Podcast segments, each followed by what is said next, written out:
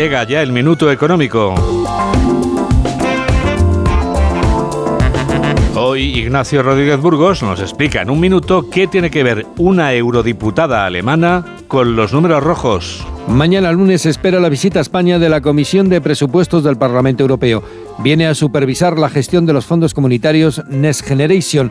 La presidenta de la comisión, la alemana Mónica Holmeyer, llega con el ánimo encrespado. Pone en duda la colaboración del gobierno y de las comunidades autónomas en la buena distribución de los fondos e incluso ha llegado a acusar a la vicepresidenta Calviño de filtrar información a la prensa. Pero Nadia Calviño espera a la comisión de la Eurocámara con los parabienes provisionales de la Comisión Europea y 6.000 millones de euros más en la buchaca, en la caja, liberados el pasado viernes. Calviño también acogerá la visita del Parlamento Europeo, eso sí, con el mayor volumen de deuda pública de la historia de España, más de un billón y medio de euros. Aunque la ratio deuda-PIB se ha reducido al 113%, en cifras totales en los tres últimos años, el agujero ha crecido en unos 300.000 millones.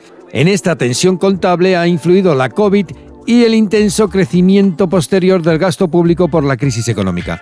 También ha contribuido al engrandecimiento de la deuda pública el deterioro financiero de la seguridad social, que de largo supera los 100.000 millones de euros de deuda. Desde la llegada de Pedro Sánchez a la Moncloa, los números rojos del sistema público de pensiones han aumentado la friolera de un 200